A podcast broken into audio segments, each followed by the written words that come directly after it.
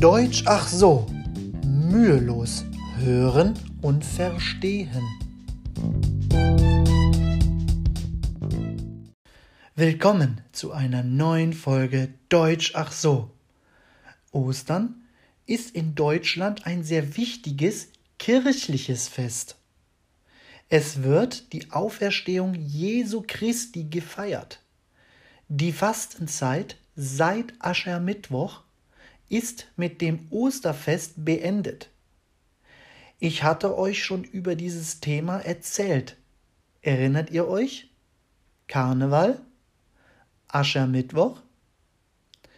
Der Name Ostern stammt wahrscheinlich aus dem altgermanischen Wort Aestron. Heißt Morgenröte auf Deutsch. Morgenröte, Dawn, Arebol. Da das Fest immer am Sonntag nach dem ersten Frühlingsvollmond stattfindet, ist Ostern jedes Jahr an einem anderen Wochenende. Ende März oder Anfang April. Frühlingsvollmond, Spring Full Moon, Luna llena de primavera. Ostern beginnt am Gründonnerstag, der Tag des letzten Abendmahls. An diesem Tag wurde früher viel Gemüse gegessen, mit dem symbolisch eine Heilwirkung für das ganze Jahr aufgenommen wurde. Darauf folgen Karfreitag, dem Tag des Kreuztodes Jesu Christi, an diesem Tag wird kein Fleisch gegessen, und Kar-Samstag. Der Ostersonntag schließlich erinnert an die Auferstehung Jesu Christi und den Sieg des Lebens über den Tod. Es ist der höchste Feiertag im Kirchenjahr. Karfreitag bis einschließlich Ostermontag sind in Deutschland gesetzliche Feiertage und damit arbeitsfrei. Wer kann, legt seine Ferien in diese Zeit und spart eine Menge Urlaubstage ein.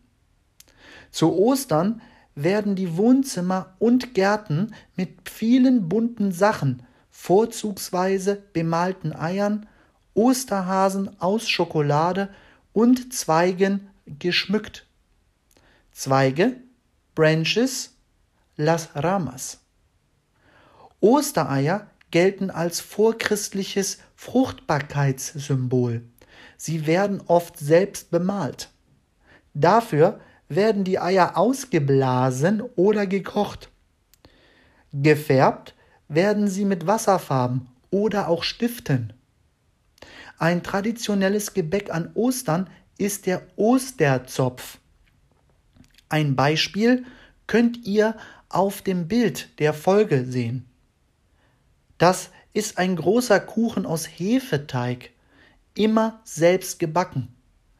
Eine weitere Tradition ist das Ostereier verstecken, was vor allem den Kindern großen Spaß bereitet.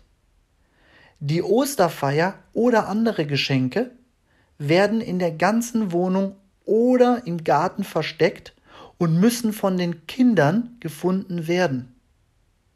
In vielen Kulturen gelten Eier übrigens als Symbol für das Leben. Und auch der Hase galt bereits im Altgermanischen als Symbol der Fruchtbarkeit. Puh, das war jetzt eine Menge Information hört euch es einfach mehrfach an. Teilweise einige Wörter sind sehr selten und daher sage ich, das war's für heute. Wir hören uns nächste Woche wieder. Euer Konstantin Schick.